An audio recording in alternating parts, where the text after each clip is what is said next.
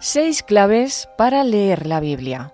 Una reflexión del padre Ignacio Amorós.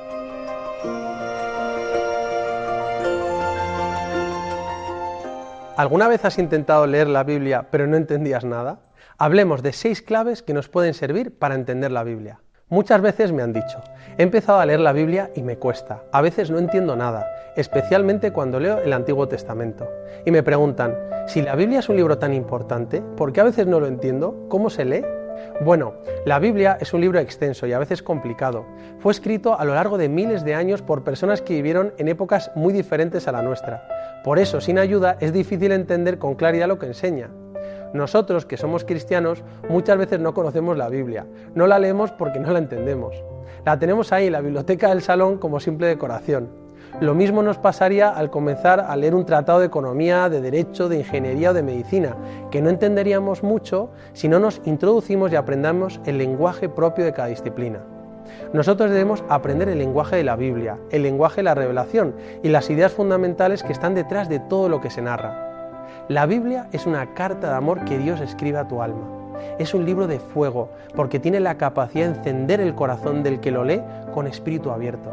A veces cuando lees la Biblia es como si al pasar por un versículo o un pasaje te entra dentro del alma y se te graba en el corazón, llenándote de paz.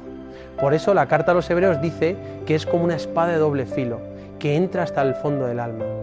La Biblia es el libro más editado y leído de la historia. Muchas personas a lo largo de la historia transformaron su vida simplemente por leer la Biblia. San Antonio Abad deja todo lo que tiene al escuchar el Evangelio del joven rico.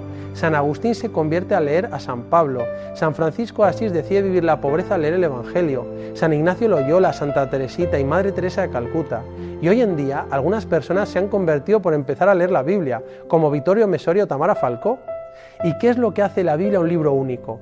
Pues obviamente que está inspirada, es decir, que Dios es el autor de la Sagrada Escritura y por tanto es un libro que no tiene error y más importante, que nos da la perspectiva de Dios sobre el mundo, la historia y nosotros mismos. Es decir, podemos conocer la verdad sobre los grandes interrogantes de nuestra vida, como escribió San Pablo. Toda la escritura es inspirada por Dios y útil para enseñar, para arguir, para corregir, para instruir en justicia. Hay que tener en cuenta que los 73 libros de la Biblia forman una unidad, porque todos los libros están inspirados por Dios, y por lo tanto toda la Biblia, con todos sus libros y géneros literarios, tienen una unidad y narra una historia. Si lees un solo libro independientemente o un solo pasaje, es como si ves solamente 5 minutos de una película, que no podrás entender la historia completa en su conjunto. Por eso vamos a señalar seis claves sencillas, pero que son esenciales a la hora de leer la Biblia. Tantas veces me he estrujado la cabeza intentando entender la Biblia y he pensado, ojalá me hubieran contado esto antes, para disfrutar con la Biblia y saber encontrar la palabra de Dios que necesito en cada momento. Primera clave, la historia de la salvación o la alianza. Es decir, la Biblia cuenta la historia de las alianzas de Dios con los hombres. Por eso, lo primero que debemos tener en cuenta al leer la Biblia es que nos metemos en una gran historia de salvación de miles de años que se fundamenta en un pacto de amor que es la alianza. La Biblia, con sus 73 libros, viene a contar la historia de la salvación, que es la historia de las sucesivas alianzas de amor entre Dios y los hombres. Cómo Dios crea un mundo bueno y maravilloso para nosotros y establece una alianza de amor, pero los hombres fallamos y no somos fieles, y por eso vienen los males y el sufrimiento. Entonces Dios, que es fiel a su alianza, envía a los patriarcas y a los profetas para volver a traer a su gente a la alianza y a la vida de amor. Y todo esto hasta que Dios envía a su Hijo Jesús al mundo para reconducir a su pueblo y establecer una nueva y definitiva alianza con los hombres. De ahí que la Biblia se divida en dos. El Antiguo Testamento, la historia antes de Jesucristo, que contiene 46 libros, y el Nuevo Testamento, la historia de Jesucristo y de la primitiva iglesia, que contiene 27 libros. Lo que marca un antes y un después es la eterna y definitiva alianza con Jesucristo. Por eso, si queremos entender algo de la Biblia, debemos leerla dentro del marco de la historia de la salvación, desde la creación, pasando por la redención de Jesucristo hasta el final de los tiempos. En el fondo es lo que nos pasa a cada uno de nosotros. Dios nos ha creado y en el bautismo ha establecido una alianza de amor con nosotros y nos ha hecho parte de su familia, la Iglesia. Y lo que ha sucedido tantas veces es que hemos fallado y hemos sido infieles a Dios, cayendo en el pecado. Pero Dios, que siempre fiel a su alianza con nosotros, nos levanta y nos reconduce de nuevo a la alianza, y siempre respetando nuestra libertad. Segunda clave. La Biblia es un libro religioso que quiere transmitir una verdad religiosa, trascendente, universal, válida para todos los tiempos, culturas y sociedades. Y para hacerlo, actual en nuestra época concreta, necesitamos estas claves. Es decir, la Biblia no es un libro científico que está limitado al método científico de experimentación y comprobación. Tampoco es un catecismo o un libro de teología o filosofía, no. La Biblia es un libro sagrado de contenido religioso que quiere revelar las verdades fundamentales del mundo y de la vida. Y esto lo hace a través de historias y con distintos lenguajes. La Biblia es la respuesta de Dios a las preguntas fundamentales del ser humano. Por ejemplo, los evangelios no colocan los acontecimientos en el mismo orden y encontramos diferencias entre los diferentes relatos, porque la principal preocupación de los evangelistas es contarnos lo que Jesús hizo y enseñó, por lo que cada uno ordena los acontecimientos de acuerdo con el plan trazado para la redacción de su evangelio. Por eso no debe sorprendernos que la Biblia no refleje los conocimientos científicos o históricos del siglo XXI. Dios no nos dio la Biblia para que tuviéramos un libro de texto sobre ciencia o historia, sino para ayudarnos a conocerlo a Él y ofrecernos una guía verdadera para vivir una vida agradable a sus ojos y alcanzar la salvación y así ser felices. Tercera clave. La Biblia es un conjunto de libros escritos a lo largo de siglos, en momentos y circunstancias distintas, y por eso encontramos distintos recursos, técnicas y géneros literarios para transmitir su significado. Hay que tener en cuenta qué tipo de género literario estoy leyendo para saber lo que quiere transmitir, y que se utiliza un lenguaje analógico, en parte igual y en parte distinto, para hablar de las cosas espirituales. Es decir, si estoy leyendo un salmo y hablan de una cierva con sed, tengo que saber que se trata de un libro poético que se refiere a realidades espirituales. O si leo la parábola del buen samaritano, tengo que saber que no es un hecho histórico lo que narra, sino una historia que pretende enseñar la caridad cristiana. Si leemos que Jesús dice que es la fuente del agua viva, se refiere a que de él mana el agua viva del Espíritu, que puede saciar nuestra sed de felicidad, y así muchas más cosas. Por ejemplo, encontramos narraciones históricas, pero también parábolas, profecías, diálogos, himnos, poemas, analogías, tipologías. Esto es muy importante porque la Biblia no es tanto un libro, sino una biblioteca de distintos libros escritos en diversos momentos y con distintos géneros literarios que forman una unidad. Por eso, para entender lo que dice un libro de la Biblia, es conveniente tener en cuenta qué género literario estoy leyendo y descubrir cuál fue la intención del autor al escribir ese libro, porque no es lo mismo leer un libro poético que un libro figurado o que un libro histórico. Cuarta clave. En la Biblia la revelación de Dios es progresiva. Es decir, la revelación, que es la autocomunicación de Dios a los hombres, se da poco a poco, de forma gradual. Dios no quiso revelarse a sí mismo y revelar sus misterios divinos de una vez, lo hizo de forma progresiva, como sucede con un niño en el colegio, al que se le van dando los conocimientos progresivamente, según va avanzando de curso. Dios va formando a los hombres y al pueblo de Israel poco a poco, en un proceso que va desarrollándose a lo largo de varios siglos. Esto es importante tenerlo en cuenta, porque si no, viene alguien y te dice, es que mira lo que dice el Antiguo Testamento. Por ejemplo, en el libro del Éxodo se dice ojo por ojo, diente por diente, y luego Jesús enseña a poner la otra mejilla. Entonces, ¿la Biblia se contradice? Pues no, simplemente que la revelación en la Biblia es progresiva y Dios, que es un Padre que tiene paciencia con nosotros, utiliza su pedagogía divina y va enseñando las cosas poco a poco, en la manera en la que podemos ir entendiendo la revelación. El Antiguo Testamento contiene algunos elementos imperfectos y pasajeros, como dice el Catecismo, que tienen valor en ese momento de la historia, pero que preparan la verdad plena. Hay muchos otros ejemplos, el sábado y el domingo, la poligamia de los patriarcas y la monogamia que predica Jesús, la violencia como santa ira y la mansedumbre de Jesús. O en el Antiguo Testamento se habla de un único Dios, monoteísmo, y se culmina con Jesucristo, revelando el misterio íntimo de Dios uno y trino. Con todo ello, Dios va preparando a los hombres de forma progresiva, a través de diversas figuras, para que después pudieran entender a Jesucristo, el Dios hombre. Por eso es necesario entender que la revelación es progresiva y que Dios va enseñando la verdad plena a través de un proceso de pedagogía divina, adaptándose a nuestra capacidad. Quinta clave. Jesucristo es la llave que abre la puerta para entender la Biblia. Es el centro de todo. Jesucristo es el mediador y la plenitud de la revelación. Todo el Antiguo Testamento apunta a Jesús y es necesario para entender a Jesús. y el Nuevo Testamento es el cumplimiento y la plenitud de todo lo que anunciaron los profetas. Jesucristo es la pieza clave para entender todo y para dar unidad a toda la Biblia. San Pablo escribe que todo lo que realizó Jesús fue con esa intención y dice, Cristo murió por nuestros pecados según las Escrituras, que fue sepultado y que resucitó al tercer día según las Escrituras. Es decir, si queremos entender a Jesús, debemos conocer la historia de la Biblia que preparó su venida y que Jesús vino a realizar. Cuando afirmamos que Jesucristo es la plenitud la revelación, decimos que Jesús es la plenitud porque es la palabra de Dios encarnada. Esto es muy fuerte, pero toda la revelación se resume en una palabra, Jesucristo. Como dice la carta a los hebreos, Dios habló muchas veces y de muchas maneras por los profetas. Últimamente, en estos días, nos habló por su Hijo. Cuando tenemos a Jesús, ya está dicho todo.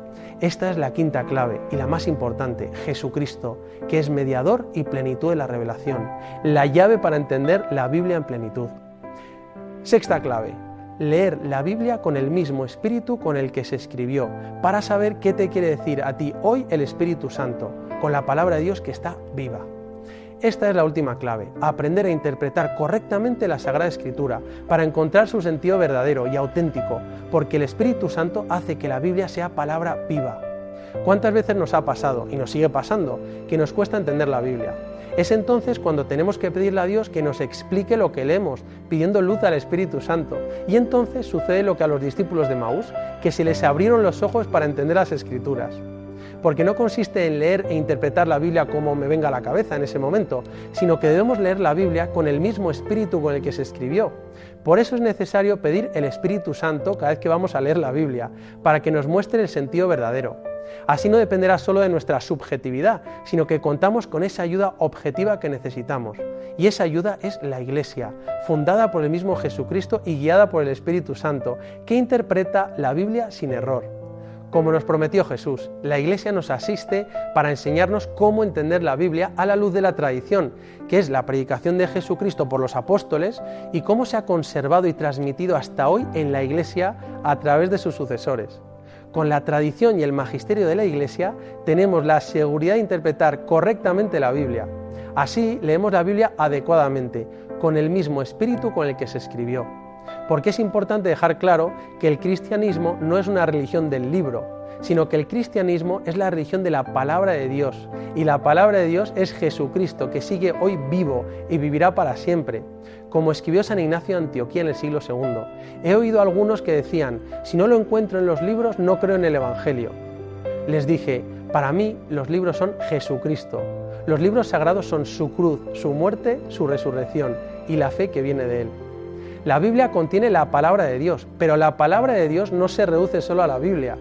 Al principio, los primeros cristianos no contaban con toda la Biblia, especialmente el Nuevo Testamento, sino que lo que tenían era la tradición viva de la predicación de los apóstoles, que se transmitía oralmente, hablando, predicando, y solo después se empezó a poner por escrito. Jesucristo mismo no escribió nada, sino que transmitió a los apóstoles y sus sucesores la autoridad de enseñar y predicar. Esto es la tradición, lo primero que dejó Jesús para transmitir la revelación. Luego se pone por escrito y surge la Sagrada Escritura. Por eso es importante recordar que la Biblia surge de la tradición. Es decir, la tradición precede a la Sagrada Escritura. No habría Biblia sin la tradición.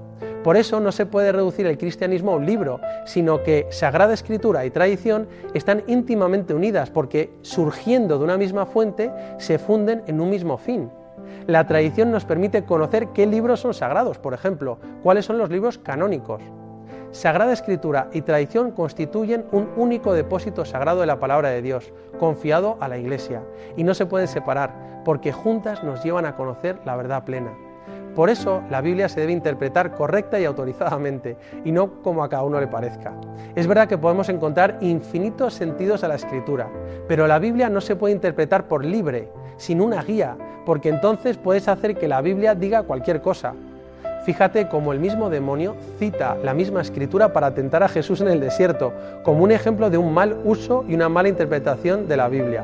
El mismo San Pedro escribe que ninguna profecía de la escritura puede interpretarse por cuenta propia, pues nunca fue proferida profecía alguna por voluntad humana, sino que movidos del Espíritu Santo hablaron los hombres de parte de Dios. Para entender la Biblia e interpretar la escritura en toda su profundidad, se debe leer con el mismo espíritu con el que se escribió, en la tradición viva de la Iglesia y contando con la guía del magisterio. Aquí tenemos la seguridad y la tranquilidad de entender la Biblia en toda su verdad. Y sobre esta interpretación dentro de la Iglesia, Dios nos habla y nos dice múltiples cosas que tocan nuestro corazón y nos llenan de paz. Decía San Jerónimo, el desconocimiento de las escrituras es desconocimiento de Cristo. Por eso quizás hoy sea un buen momento para empezar a leer la Biblia o para retomar su lectura, para conocer más a Dios y así podamos amarle más y mejor. Puede ayudar tener en cuenta estas seis claves. 1. La Biblia narra la historia de la salvación, una historia de amor entre Dios y los hombres, una alianza. 2. La Biblia es un libro religioso que quiere transmitir una verdad religiosa, universal, para siempre. 3. Los géneros literarios se deben tener en cuenta al leer la Biblia. 4. La revelación de Dios es progresiva a lo largo de la Biblia. 5. Jesucristo es la llave, mediador y plenitud de la revelación. Y 6 leer la Biblia con el mismo espíritu con el que se escribió, en la tradición de la Iglesia, interpretada válidamente en el Magisterio. Hay muchas personas que leen la Biblia a diario para rezar o para conocer más a Dios. Es lo que alimenta su alma. Y siempre encuentran significados nuevos y profundos para su vida. Las historias de la Biblia inspiran y dan respuesta a los grandes interrogantes de la vida.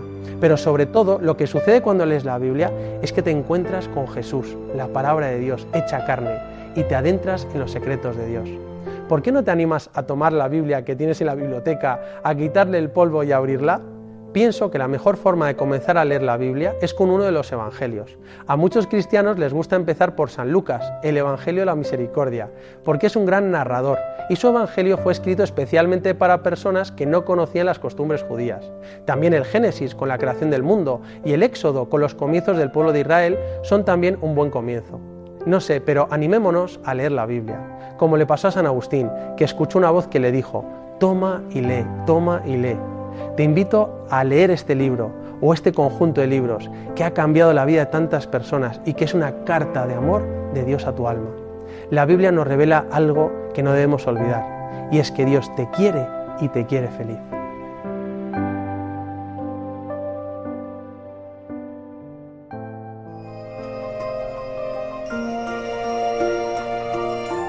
Así finaliza en Radio María esta reflexión del Padre Ignacio Amorós titulada Seis claves para leer la Biblia.